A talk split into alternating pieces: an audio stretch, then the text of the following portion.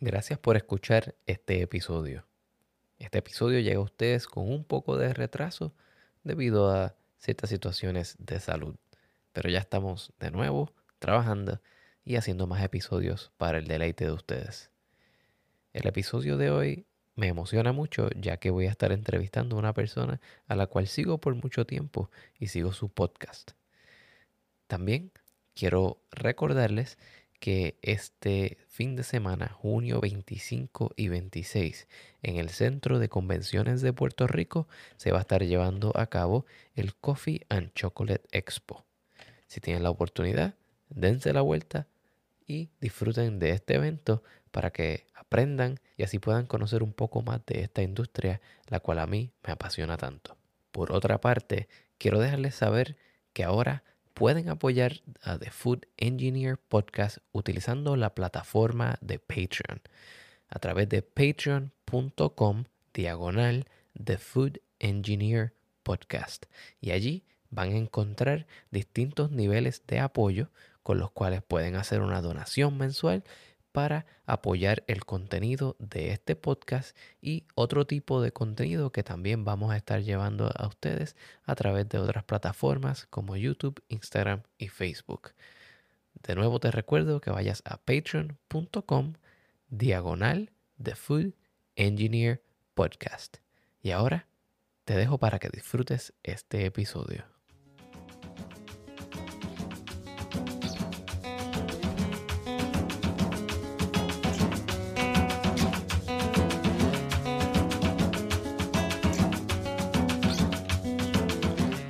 Bienvenidos a The Food Engineer Podcast, un podcast dedicado a la exploración de alimentos y bebidas fermentadas. Yo soy tu anfitrión, Cristian Mercado.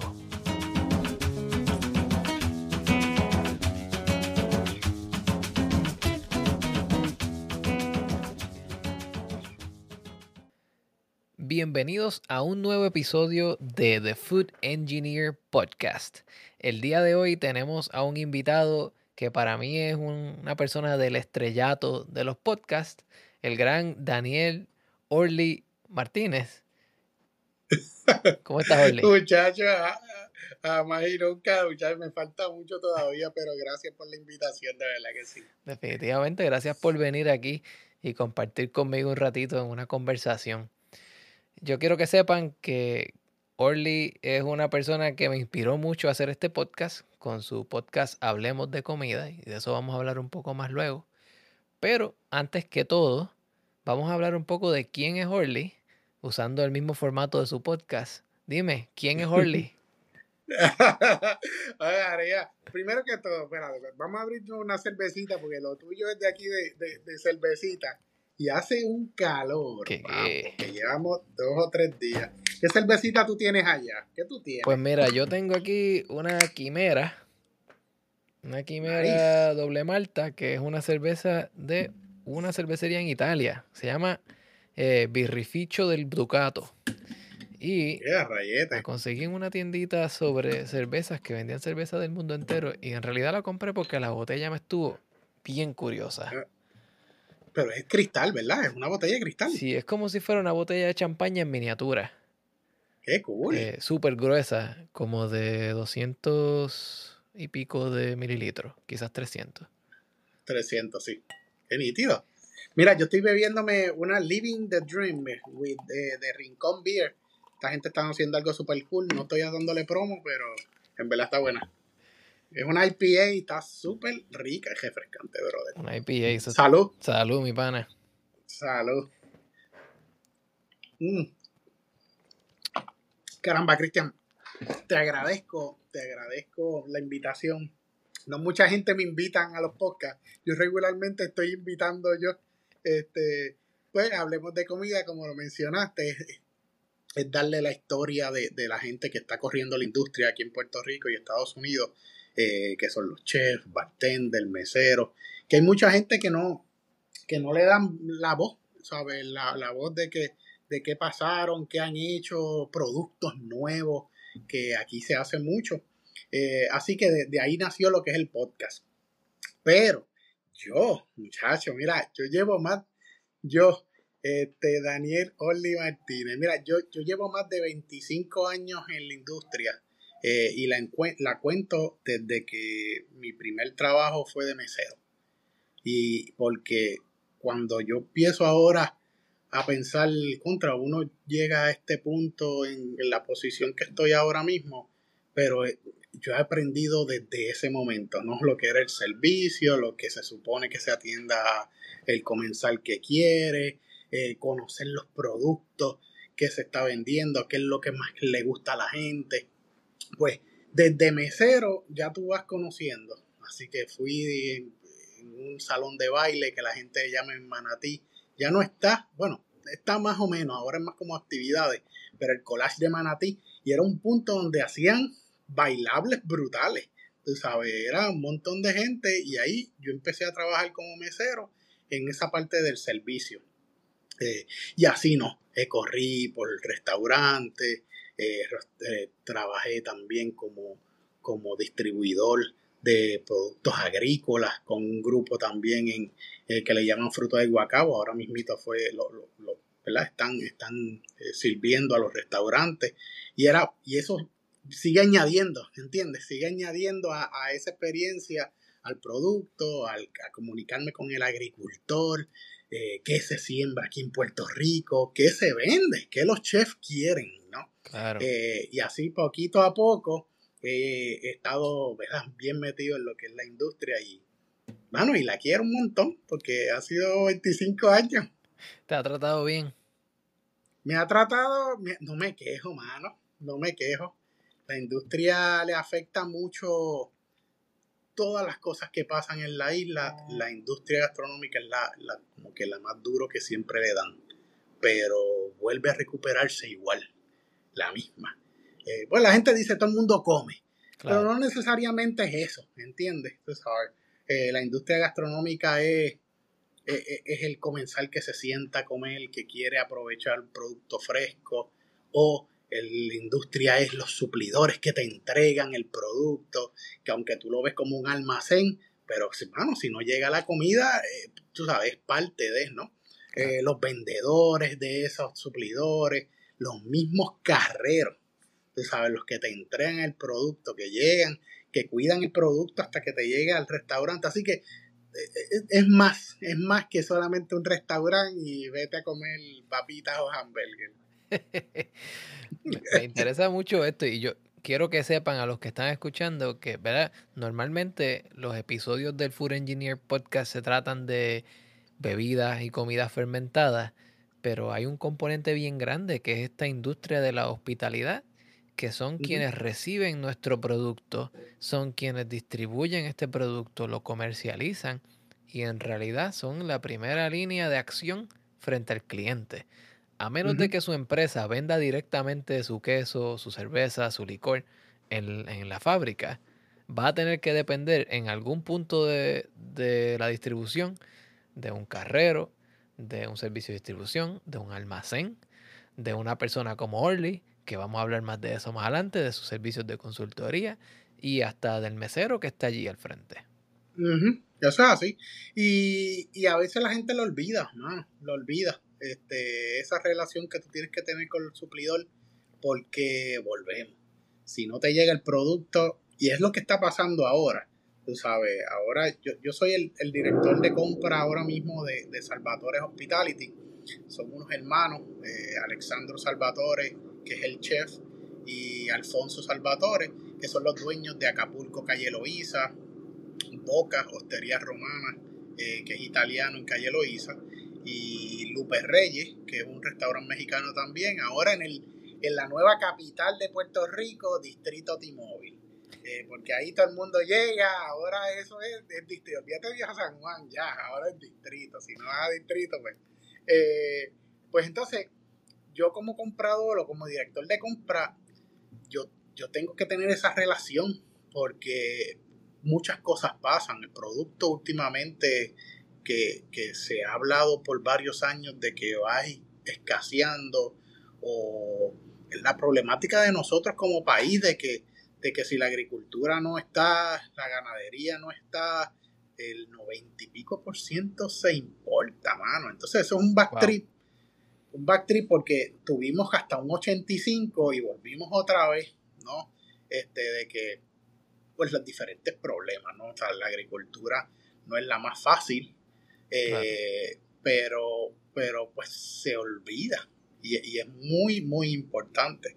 Eh, y se va olvidando porque la, digo yo la nueva generación, pero, pero es que esto va corriendo, esto no es de un año para otro. Eh, pero la gente cree que, que, los vegetales están en el freezer y en la nevera por obra del Espíritu Santo, ¿entiendes? y, y, entonces, ¿de dónde viene? ¿no? O, lo, o, lo, o, lo, haces en tu casa, o lo haces en tu, en tu país, o viene de otro lado, pero, pero eh, nació, ¿entiendes? Eh, y, y entonces, pues esa relación de que esos productos lleguen eh, y que te lleguen bien y que tu concepto de restaurante sea cual sea, tú mantengas el producto, sea en calidad, sea en costo o, o que lo tengas, punto. Está bien. ¿Sabe, Orly? Yo estaba leyendo hace poco el, caso de, de Hawái, de Cuba y de otras islas que por ser islas dependen grandemente de la importación. Pero quizás lo que la gente no sabe es qué efecto tiene la importación y el costo de operación en una isla. Porque cuando usted tiene un restaurante en una planicie en Florida, donde tiene rutas de camiones por todos lados, hay trenes, hay de todo, es mucho más fácil llevar el producto. Pero cuando el producto llega en barco, muchas veces, excepto quizás el cilantro y otras cosas que son de consumo rápido, tiene más dificultad para traer el producto, llega con menos frecuencia, eh, es más costoso, la energía es más cara. Y entonces esto es una serie de, de variables que afectan el todo del producto final. Eso es así y, tienes un super punto, porque es que todo aumenta, todo está aumentando, ¿sabes? La transportación, o bueno, vámonos por los básicos, gasolina y luz, tú sabes. Así que combustible. Tú necesitas combustible para traer ese barco que llegue de donde sea para Puerto Rico. Ya automáticamente aumenta, te aumenta el, carreo ya. Y eso lo tienes que ir añadiendo. Y llega, y llega al puerto. Y si es refrigerado, tienes que, tiene que estar conectado, tú sabes. Este, y así, y eso te lo cobran. Eso, eso no es parte del servicio, eso te lo cobran.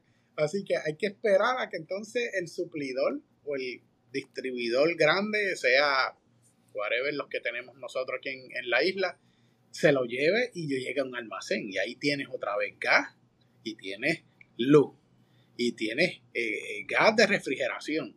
Y todo eso se va añadiendo el centavo, se va añadiendo el centavo y hace, y, y después volvemos. Sale el carrero y te llega entonces a tu restaurante. Y en tu restaurante también tienes que guardarlo porque tú no lo vas a dejar afuera. Así que tienes también unos gastos como restaurante operativo. Y todo eso se va a añade a la fórmula también, ¿no? Claro, yo me voy al detalle porque yo trabajo esto día a día, tú sabes, y es algo que tú puedes entender y mucha gente que trabaja en, que posiblemente te, escuchan el podcast, son más como freak de la administración, ¿no? Entienden estas dificultades, eh, tienen estos problemas. Pues yo me voy al detalle pero si nos vamos solamente a la sencillez, es que todo está más caro, punto. Tú sabes, todo está más caro.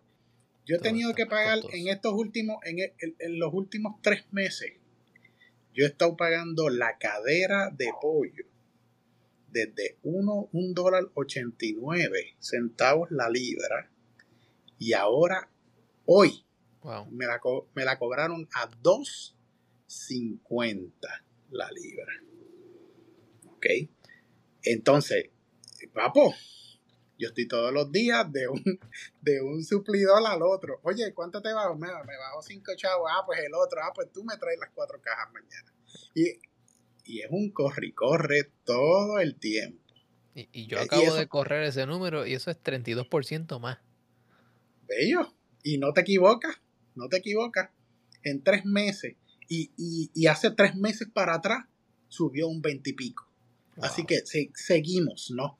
Este, y no va a parar, Cristian, tú sabes, no va a parar no, no, no se espera que se detenga. Eh, o, empieza a escasear, o tú como dueño de restaurante tienes que decir, ok, tengo que eliminar platos de mi menú, o tengo que aumentar precios, o porque el margen no da. Tú sabes, si te mantienes en el mismo, el margen no da. No te va a dar para pagar ni a los empleados, ni el producto, ni después a ti. Importante.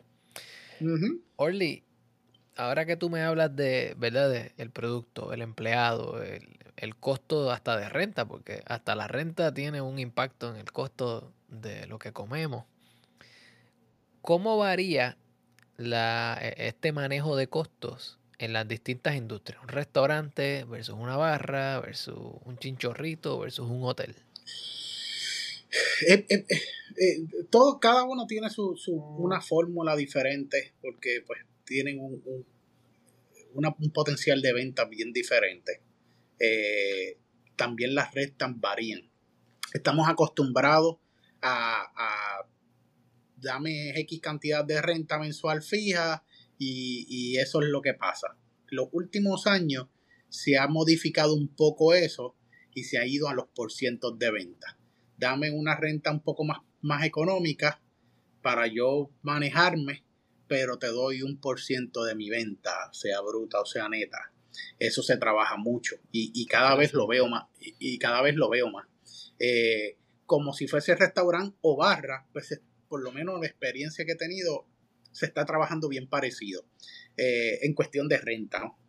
Este, vas a un lugar, tienes un espacio, tú eres una persona nueva, eh, el, espacio, oye, yo te ayudo a que pongas luz, agua, bla, bla, bla, los permisos, eh, te, dame 200 dólares mensuales. Y tú vas a decir, nítido, ah, pero me das un por ciento de la venta. Entonces, tú tomas la decisión, ¿no? Este, porque ese por ciento puede ser 500 dólares o ese por ciento puede ser 1500. Eh, pero, pero, ah, pero es una opción tú de entrada tenerlo tener la oportunidad de hacer un, buen negocio. Así que... Eso, eso suena como si tú estuvieras básicamente convirtiendo al dueño de la propiedad en un partner de tu negocio. Porque le estás dando un porcentaje, es un porcentaje del todo, así que es casi como si le estuvieras dando un porcentaje de tu ganancia al dueño de la propiedad, como si fuera un partner. Eh, prácticamente, sí, porque detrás de la psicología, detrás de todo esto es eso. Eh, yo tengo un espacio, hay mucha gente que, y, caemos a otro negocio que es el, que es el de bienes raíces, ¿no?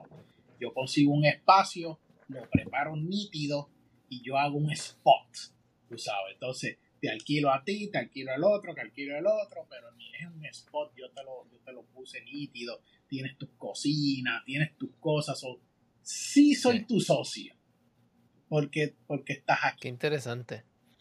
Y, tiene sus pros y, sus, y tiene sus contras, ¿no? Pero es, como la visión que tengas, que tengas tú como restaurantero. Eh, oye, y las opciones que tengas como restaurantero, porque podrás pagar como desde una mil dólares mensuales sin tú saber qué vas a vender. Exacto pues tú prefieres pagar 300, ¿entiendes? Y darle un por ciento de nada, porque ahora mismo no tengo claro, nada. 50% de cero sigue siendo cero. Exactamente. Así que eh, yo creo que por ahí es que se ha ido, ¿no? La gente dice que tiene menos dinero, que no tiene el capital, pues esa es una opción de hacerlo.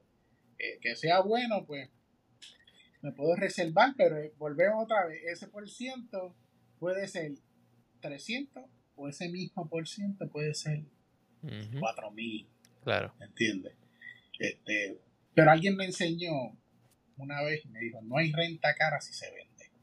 Así que volvemos otra vez, la mentalidad de cada uno. Ah, ahora que dice eso de la renta, ¿verdad?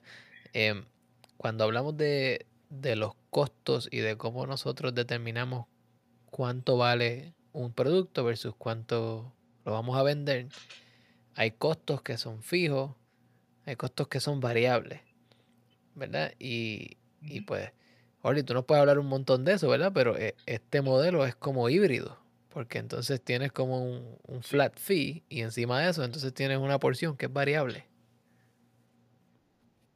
Sí, porque entonces ese por ciento de la parte de renta eh, no la vas a poder sacar en tu fórmula porque se la vas a sacar de la ganancia overall.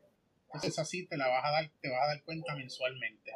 Eh, pero volvemos, si, le, si, si, tú te organizas y quieres ganarle un 15%, por decir un por ciento en el momento, de ganancia, pues te ganaste 14. ¿Sabes? No es que vas a perder, pero, pero te ganas un por ciento menos. Eh, y eso es lo que puede variar. Qué bien. Tenemos el perro aquí haciendo una aparición. Yo creo que soy yo. Este, yo me mudé, yo, los que me conocen, o por lo menos los que me escuchan en el podcast, aunque yo soy de Manatí, del Campito, eh, pero ya con el tiempo y, y los restaurantes y el tiempo ya llegaba a las 11 de la noche y salía a las 6 de la mañana, eso me eh, que, que, cuidado si me escuchan tiros, pero estamos aquí, estamos aquí. Este, pero entonces tengo un montón de perros alrededor de la urbanización y Ya, tranquilo, son, son bienvenidos. Mira, Orly, ¿y cómo, cómo uno sabe? Por ejemplo, yo he escuchado mucho en, en la industria de la cerveza y eso. Está lo que se llama el benchmarking. Y normalmente el benchmarking es las cervecerías en general, en el modelo cervecería, genera tanto por ciento de ganancia. Versus si tu cervecería tiene un restaurante, el porcentaje es distinto. ¿Cómo se hace ese benchmarking para los restaurantes? Este, regularmente se, se, trata de ganarle un 25%. Eh, antes la fórmula era un 3-3, 3-3, 3-3. Eh, le ganaba el 33% de ese costo del plato, por a un plato, eh, era el, el, costo del producto. Y el costo, y el 33%, el otro 33% era el costo de tu operacional. Y ese otro 33% era lo que tú te ganabas. Eh, pero entonces los productos han ido aumentando de precio. Eh, y entonces ya entonces tu costo de producto puede ser más. Claro, ahí está la magia de que yo, yo entro. Yo no sé si mucha gente lo hace, eh, si lo hace como yo. A mí me ha funcionado que ese 33, 33, 33 yo lo dividí en cuartos. Yo lo dividí en, 20, en 25. Así que yo trato de mantener mi costo de comida Claro, nos vamos a ir bien técnico. Aquí tu, tu gente son, Tú le metes cuán técnico tú quieras y entonces pues la, yo estoy seguro que la audiencia te va a seguir porque tú dicen que, ¿cómo es? A, buen entendedor, pocas palabras necesita.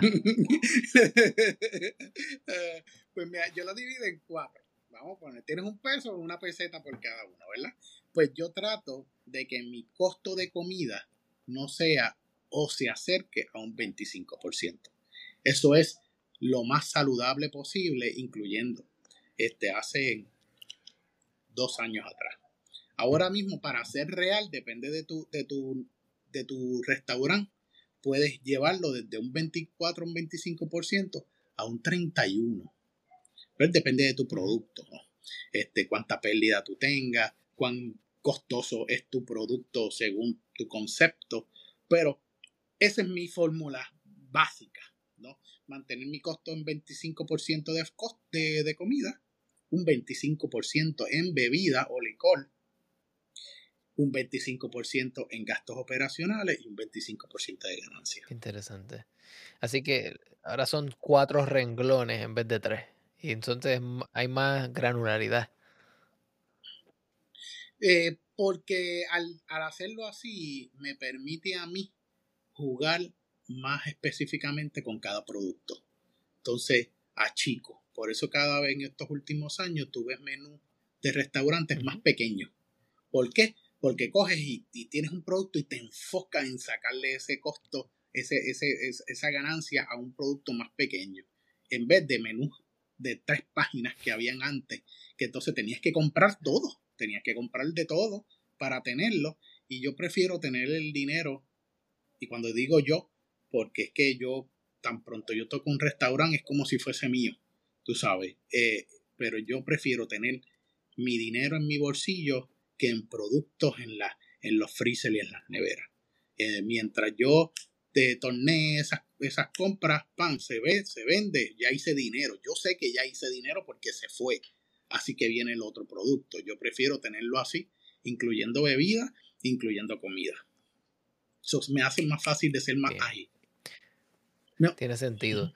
Y, y sabes que me, como consumidor, te puedo decir que yo aprecio ese estilo. Porque yo prefiero que el restaurante que yo voy, digamos que, por ejemplo, consiguió un cerdo del país o consiguió eh, un corte de res que no es muy común. Yo prefiero que ellos le saquen el máximo a ese corte y digan, tengo solamente 5 o 10 ofrecimientos, de los cuales dos o tres quizás tienen ese corte específico. Porque tengo pocas cosas a la mano, pero las pocas cosas que tengo son muy buenas. Versus que me den vegetales de lata. Sí.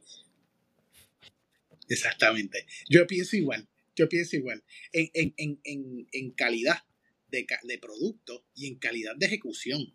Tú sabes, enfócate como cocinero, en, como restaurante, en crear ese producto y pap, que todo el mundo regrese por eso. Y le vas a sacar el dinero. Y, yo prefiero eso también.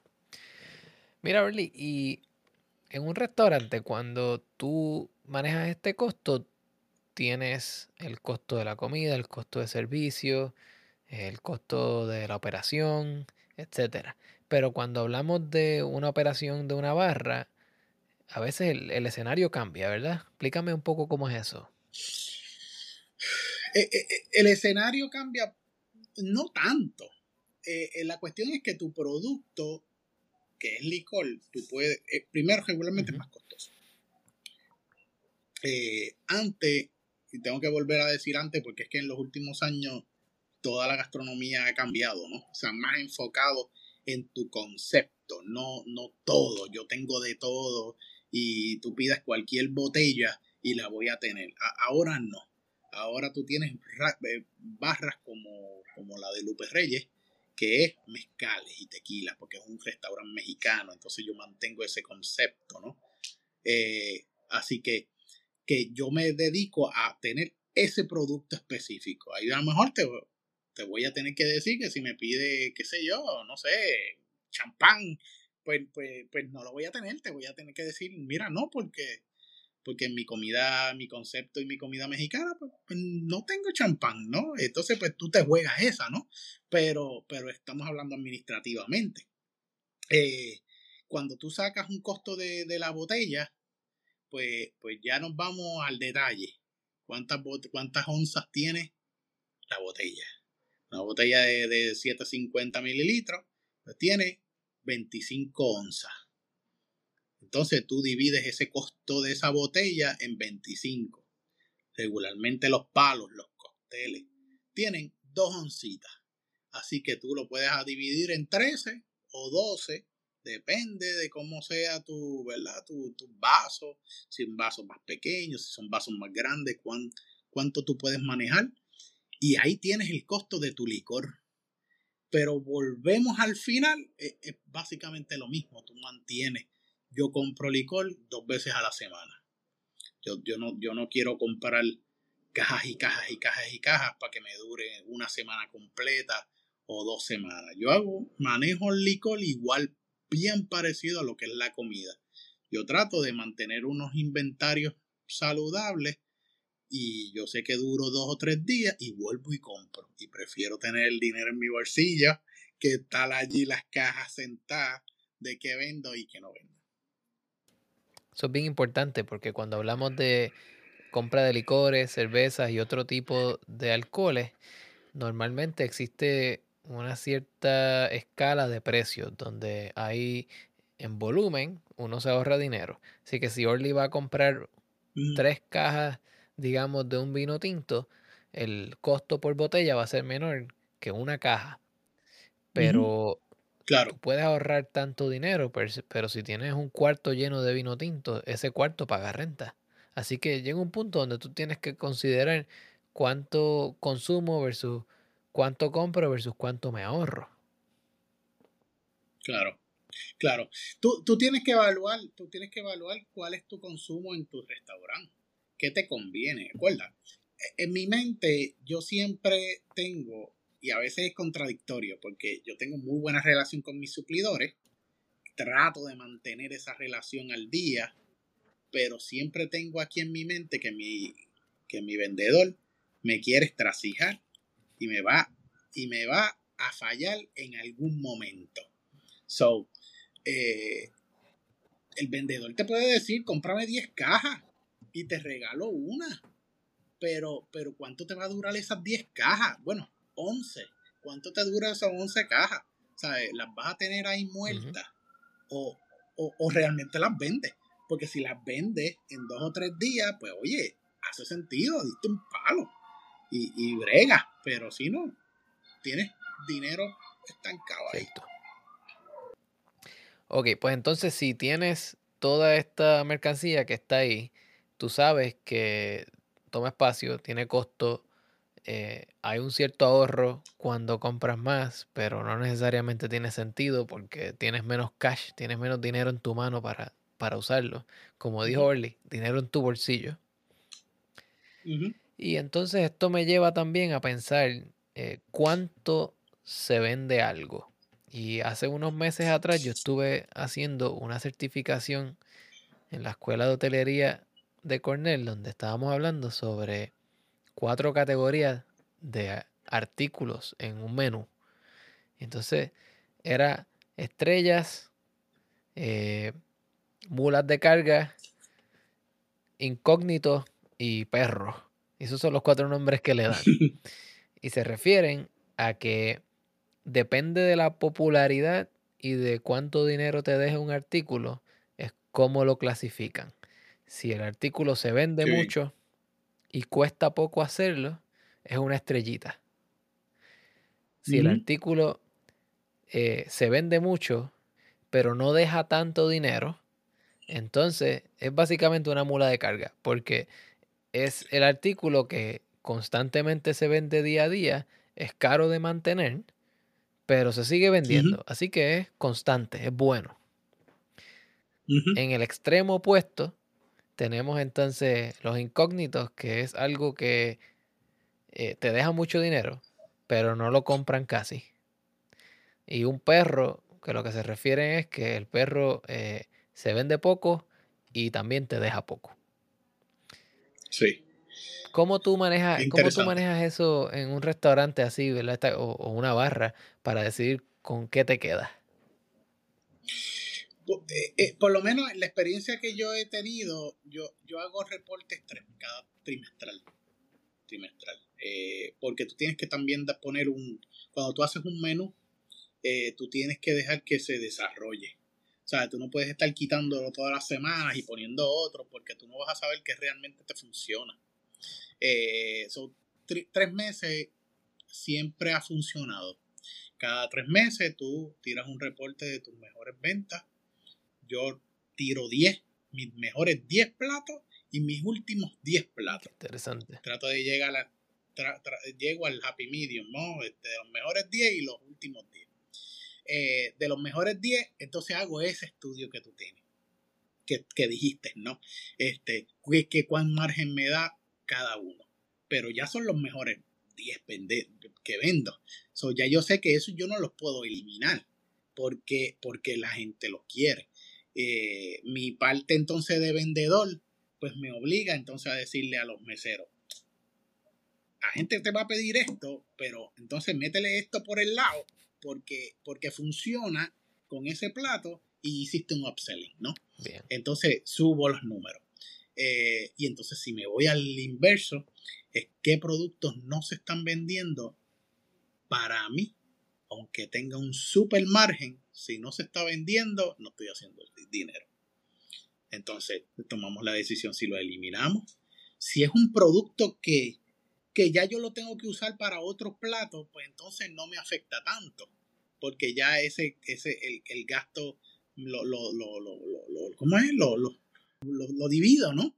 Este, pero si es un producto malo que no se está vendiendo y lo tengo que traer solamente para hacerlo, pues entonces la decisión es eliminarla. Entonces vas reduciendo tu menú. Ese es el perro. Porque, eh, sí, sí, sí, y la realidad es que sí. Pero sí, yo lo hago cada tres meses.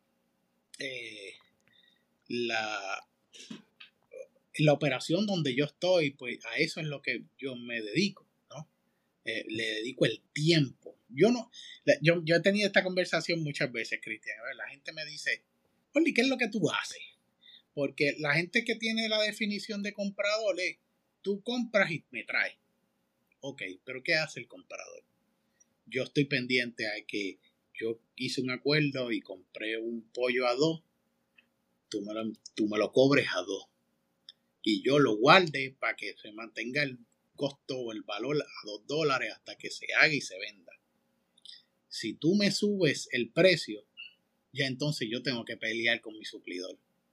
Y la persona muchos restaurantes y esto pues yo sé las operaciones de cada uno y, tampoco es tirar, no es generalizar tampoco, pero el chef que está haciendo compras tiene, no tiene el tiempo de ponerse a pelear con el suplidor y estar verificando todos los invoices o todas las facturas de que me subió 5 centavos esa libra y, y, porque cuando te das cuenta ya pasaron tres meses. este, entonces, mucha gente dice, diantre Oli, pero es que eso lo puede hacer el supervisor. Yo le digo, perfecto, sí lo puede hacer. Mi trabajo no es complicado. Tienes que dedicarle el tiempo a ese detalle. Si lo hace, bello, bello. Pero lo que yo hago es dedicarle el tiempo a que esos productos no me varíen tanto. Tú sabes, claro, siendo consciente de que si va a subir, va a subir pero como te dije fuera de antes de grabar, yo, yo estoy de suplidor en suplidor. Ahora me subieron los pollos, pues entonces, hoy, ¿cuánto tú tienes el pollo? Me da a 2.50. Mira, este, ¿a cuánto tiene el pollo? 2.45. Papo, las cuatro cajas es, tuya para mañana. Y, y, y están, Cristian, y están variando 5 y 10 centavos de un día a otro. Y del otro día cambia. O sea, esto no es un precio de esta semana. Es que e, es así. Y estoy hablando de carnes como proteína, estoy hablando de harina, estoy hablando de, de mano, de todo, latería, lo, de todo. Y cuando tú empiezas a dividir tu tiempo en todos esos productos, en todos tus suplidores, toma tiempo, toma tiempo, toma tiempo. ¿Sabe, Orly? Eh, ahora que tú mencionas eso, me trae a colación, ¿verdad? Tú trabajas para para un grupo de restaurantes y tienes tu práctica de consultoría, pero cuando tú me dices que tú vas de suplidor en suplidor, pues el hecho de que tú hagas eso les da una economía de escala, porque tú no eres solamente Orly para restaurante A, tú eres Orly que compra para estos tres restaurantes y estos dos adicionales. Así que ya no son 15 cajas de caderas de pollo, ahora pueden ser 45. ¿Sabes qué? Que, eso es lo que he tratado de hacer con Comenzar. Comenzar PR en mi, en mi, compañía de consultoría. Este, eso yo es lo que he estado tratando de hacerlo aquí en Puerto Rico. Yo cuando tengo la relación con mis suplidores y llego a un cliente restaurante nuevo, yo llamo a mi vendedor y yo le digo, tengo otro restaurante y yo necesito que me, ahora te voy a comprar más, como si yo fuese el broker pero esos son mis pantalones, ¿no? Yo le digo, no, porque, porque yo le digo, yo le digo, este, este es otro cliente, entonces ellos no pierden porque no deja de ser venta. Pero sí, uso esa carta bajo la manga, ¿no? Eh, escondida de que tengo más restaurante y tengo mejores precios, mano. De verdad, me tratan bien. Y, y el restaurante, pues, se aprovecha de esa parte. Eso me acuerda a eh, en el mundo de la ingeniería eh, está esta, este punto de vista cuando se trata de suplidores y el estilo de vista oriental y el estilo de vista o el punto de vista occidental es un poco distinto. Eh, cuando en los 80 y los 90 estábamos hablando de toda esta dinámica de que todo fuera más eficiente, pues el punto de vista occidental es si yo se lo compro a Juan, pero Pedro me lo vende más económico, yo cambio a Pedro. El punto de vista oriental, y cuando digo oriental en realidad me refiero más al punto de vista japonés, donde se crea una relación a veces generacional con un vendedor. O sea, Orly le puede estar comprando pollo a la persona que el papá de Orly le compraba pollo. Claro. Y en, ese, en esa dinámica, ahí entra esa discusión bien a fondo. Como que, mira, yo necesito un, que me bajes un poco el costo porque tengo muchas más personas. Y quizás dicen, ¿sabes qué? No te lo puedo bajar. Pero quizás te lo bajo a un centavo en vez de cinco. Pero sabes que siempre te voy a suplir porque tenemos una relación que tenemos 15, 20 años de relación entre los dos. Sí, sí, los negocios y, no solamente en la industria gastronómica, eh, todo, yo he aprendido que todos los negocios a base de relación. ¿Sabes? Tú tienes buena vibra con esa persona, cierras un negocio. Tú tienes muy buena relación con suplidores, ellos te van a tratar bien.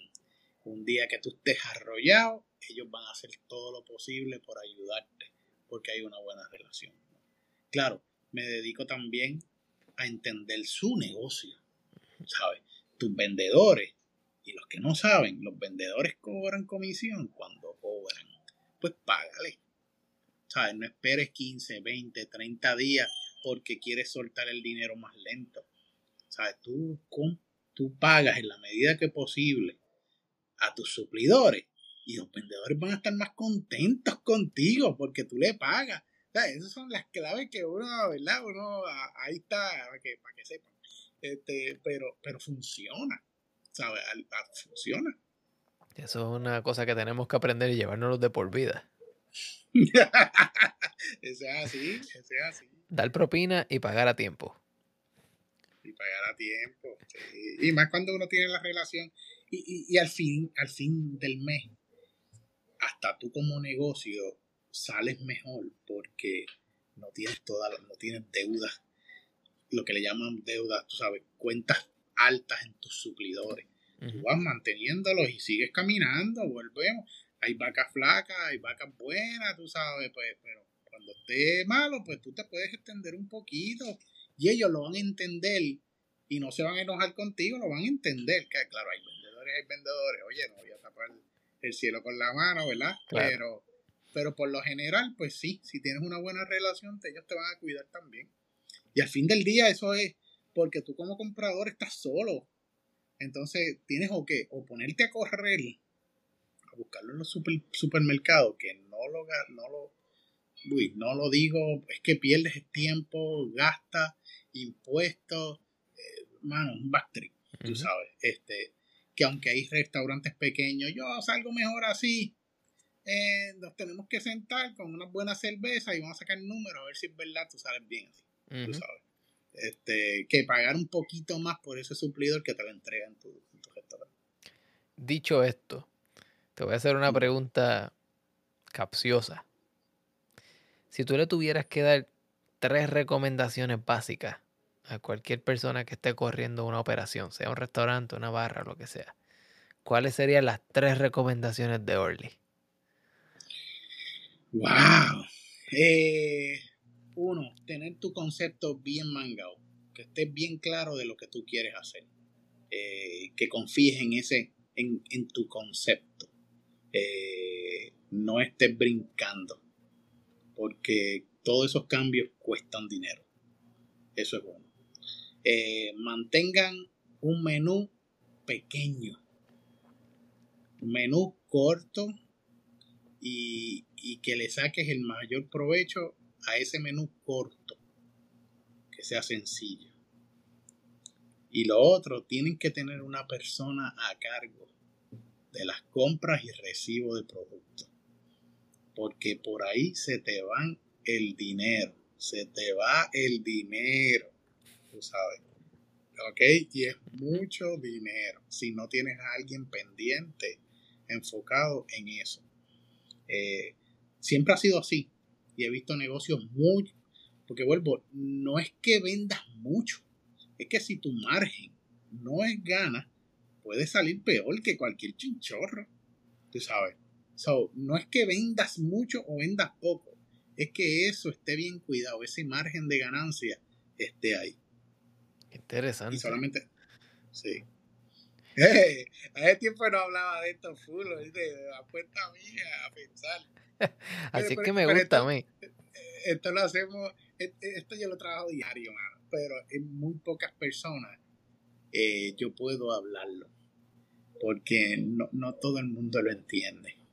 Por más que, por más que quieran, eh, es, un, es un trabajo, es un trabajo fácil. Bueno, yo lo digo fácil, pero sabes, si tú te dejas llevar, lo puedes hacer fácil. Pero es, es que tienes que dedicarle mucho tiempo. Y la gente ahora no tiene tiempo. Entonces, tú como dueño no tienes tiempo para estar pendiente a las compras cuando lleguen, que si es recibo, que si, que si hoy no llega, que si mañana va a llegar, y estar pendiente a que la, el freezer está dañado, la estufa, tus empleados no llegaron. ¿Sabes? No, tienes que dedicarle tiempo a las compras. Y, y, si no llega la compra bien, no haces dinero. ¿Sabes? El, fin, ¿entiendes? Estos son los pulmones del, del, de tu negocio. Si no hay, no hay. Así que ya saben, tienen las tres o los tres puntos básicos, las tres recomendaciones de Orly para su negocio. Orly, eh, háblame un poco más de, de tu servicio y de dónde la gente te puede conseguir. Pues mira, eh, mi compañía se llama Comenzar PR. Eh, tengo el web comenzarpuertorico.com eh, en todas las redes como comenzar.pr, Instagram y Facebook. Eh, yo lo que doy es, hablamos de esto mismo, ¿no? Este, puedo decirte o puedo enseñarte cómo, según tu concepto, qué deberías comprar, a cuánto es el precio que está, ¿verdad? Más o menos moviéndose en el mercado, si es un, si es un eh, restaurante existente, pues entonces sí te pido porque a cuánto tú compras las cosas, ¿verdad? Dame tu récord, dame lo que tú estás comprando para ver si te están tratando con cariño y evaluarlo con el menú y tus precios que están, que están en el menú, ¿no? Y entonces pues te ayudo de esa parte. Eh, si el restaurante tiene una persona ya de compra o va a dirigir a una persona de compra, pues le enseño todo lo que es la organización, cómo recibir un, un, suplidor, dónde verlo en las facturas, cómo llevarlo en una tabla para que sepas tus compras y tus ventas y llevas tus food costs corriendo. O si no tienes nada, pues entonces podemos hablar de yo darte el servicio como tal. Entonces pongo una persona ya que yo adiestro y entonces ya todo pues, puede, variar. Eh, así que prácticamente eso es lo que me, dedico. Eh, y volvemos. Costo, compra, relaciones con suplidores, eh, inventario, todo lo, aburrido de un, de, un, de un restaurante, lo aburrido. Todo lo que usted no quiere hacer, puede contratar a Orly para que lo haga por usted. y dicho esto, Orly tiene un gran podcast que a mí, como dije al principio, me inspiró mucho a, hacer The Food Engineer Podcast. ¿Cómo se llama ese podcast y dónde la gente lo puede conseguir? Pues el podcast se llama Hablemos de Comida. Podcast está en todas las plataformas de, podcast favoritas, sea Apple, Apple Podcast, Spotify, Google Podcast, cualquiera de esas plataformas. Lo tengo en YouTube también, pero solamente es audio. Eh, yo creo que los próximos pasos serán empezar a hacer videos. Vamos ahí poco a poco. Eh, pues soy muy malo editando videos, mano, muy malo. Eh, Sí, este, pero nada, vamos ya, eh, ya para el, creo que es junio 8, eh, ya para esta próxima semana, ya empezamos la sexta temporada. ¡Wow! ¡Felicidades! Sexta temporada, gracias, llevo ya tres años, básicamente. Este, los primeros tres estuve solo, eh, después de la tercera estoy con Paul González Mangual, un historiador, para mí es un historiador de, la gastronomía, sabe mucho eh, de restaurantes, de estructura, y entonces nos complementamos bastante bien y hemos seguido caminando, ¿no? Y ya vamos para la sexta temporada, así que eh, lo puedes escuchar ahí. Es la historia de los, de los chefs, historia de los bartenders, de la gente que, que corre la industria, para que los conozca y, y cuando vayas a comer, por lo menos sabe que ese chef hizo algo, bla, bla, bla, y su historia un poco. Y la comida a lo mejor te sabe mejor. Yo, yo soy un fiel creyente de que la historia le añade a la experiencia de la comida y de la bebida. Toda Y, la razón. y escuchando esos podcasts que ustedes hacen, donde, bueno, tú sabes eh, todo lo intrínseco, todo lo intenso y dificultoso de hacer que un restaurante funcione. Y, y Paul tiene unas habilidades de comunicación extraordinarias y como historiador y como escritor también. Y tienen esta dinámica que para mí es increíble, ¿verdad? Porque tu oído siempre está entre uno y el otro y es bien placentero. Gracias, Así, gracias, gracias.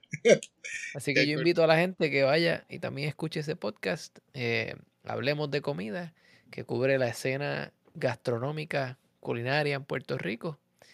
Y dicho esto, Orly, quiero darte unas gracias inmensas por haber aceptado esta invitación y por habernos dado esas tres recomendaciones que yo sé que la gente se va a llevar a su casa y, y van a pensar intensamente sobre eso. No, no, gracias, gracias a ti, de verdad. Este, estás haciendo algo súper cool. Te tuve en el podcast, hablamos, eh, la pasamos súper bien. Eh, mano, yo creo que, que mientras más personas estén en, en, en este tipo de plataforma hablando de lo que está pasando en la industria o en general, ¿no? Este, productos nuevos, eh, que está en trending, que no, eh, nos ayuda a los demás, ¿no? Nos ayuda eh, a tener ideas más claras y, no estar de cero. Así que muchas gracias, porque de verdad la parte de la fermentación y toda esa, esa a mí me tripea también un montón. Y no sé, y no sé mucho, pero está súper cool. Y es importante. Muchas gracias a ti. Bueno, gente, saben que pueden conseguir este podcast en su plataforma distribuidora de podcast favorito. Pueden conseguir también el de Orly. Nos pueden comentar o nos pueden escribir a través de Facebook e Instagram como The Food Engineer Podcast. Pueden visitarnos hasta la página online que se llama eh, www.thefoodengineerpodcast.com o también me pueden escribir simplemente un email a thefoodengineerpodcast.gmail.com. De nuevo le quiero dar unas gracias inmensas a Daniel Orly Martínez y búsquenlo, síganlo en las redes sociales y nos veremos en el próximo episodio de The Food Engineer Podcast. Hasta luego.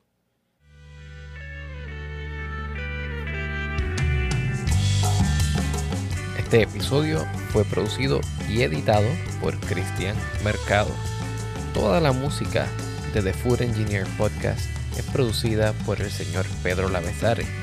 La música que escuchan a continuación se titula El abrazo más puro y lo pueden conseguir en Bandcamp o siguiendo el link en este episodio.